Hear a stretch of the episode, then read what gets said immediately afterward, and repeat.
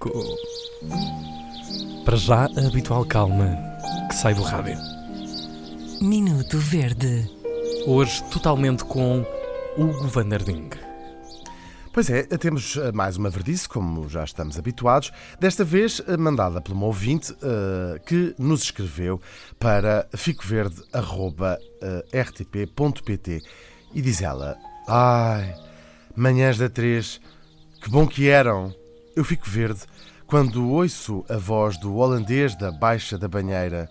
A voz, a pronúncia de Beto, os tiques e trejeitos irritam-me mesmo muito. Não há forma do rapaz estar aí caladinho? Pelo menos das 7h45 às mais ou menos 8h10, neste espaço de tempo, peçam-lhe para ir comprar pão, para apanhar ar e fechem a porta e não o deixem entrar. Depois, depois sim, pode deixá-lo entrar. Eu já não aguento ouvi-lo. Começou com uma coisa pequenina, mas agora já não aguento. Vou continuar a ouvir-vos só para ver se isso realmente acontece. Obrigada e beijinhos, Lília Magalhães.